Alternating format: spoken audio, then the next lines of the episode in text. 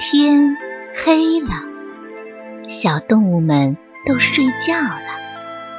小宝宝躺在温暖的被窝里，闭上眼睛，听有趣的故事。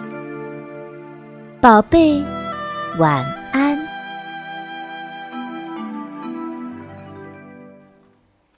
小气的青蛙先生。青蛙先生算是出了名的小气鬼。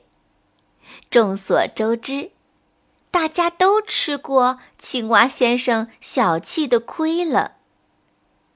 有一次，他请大家去喝茶，只给每人一颗瓜子。再有一次，他请大家去吃饭，小猪不断去盛饭。青蛙先生就说。小猪，你可真能吃啊！你都盛了一百碗饭了，怎么还没吃饱啊？小猪委屈地说：“你给我们的饭碗是啤酒瓶盖子呀，我当然吃不饱了。”青蛙先生就是这么个小气鬼。可是有一天，青蛙先生却贴出一张布告。明天我过生日，我请大家喝鲜美的鱼汤。小动物们看到了布告，都觉得奇怪。怎么回事儿？青蛙先生是出了名的小气鬼呀！明天我们去看看吧。第二天一早，大家都来了，因为不是白白来喝青蛙先生的汤。所以大家带来了很多礼物送给青蛙先生。祝你生日快乐，青蛙先生！大家说。青蛙先生收了礼物，就高兴的和大家说话。他说呀说的，一直都快说到中午了，也停不下来。大家实在是饿了，就问。嗯，青蛙先生，你请我们吃鲜美的鱼汤，可是你的鱼汤在哪儿呢？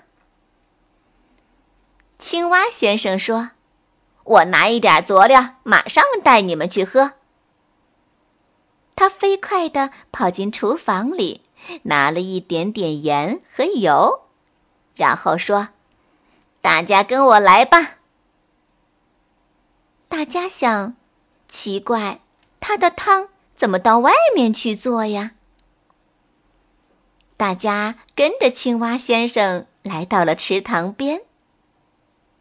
青蛙先生拿着油瓶往池塘里滴了几滴油，又往池塘里撒了一丁点儿盐。好啦，池塘里有很多的活鱼，现在加了油和盐。大家就来喝鲜美的活鱼汤吧。小动物们，你看看我，我看看你，都被青蛙先生的话惊呆了。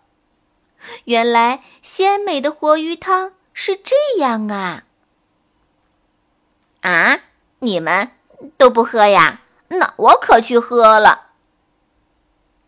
说着，青蛙先生。扑通，跳进了池塘。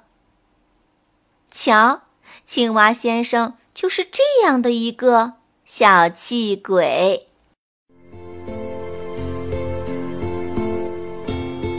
小朋友们，故事讲完了，该睡觉了，宝贝，晚安。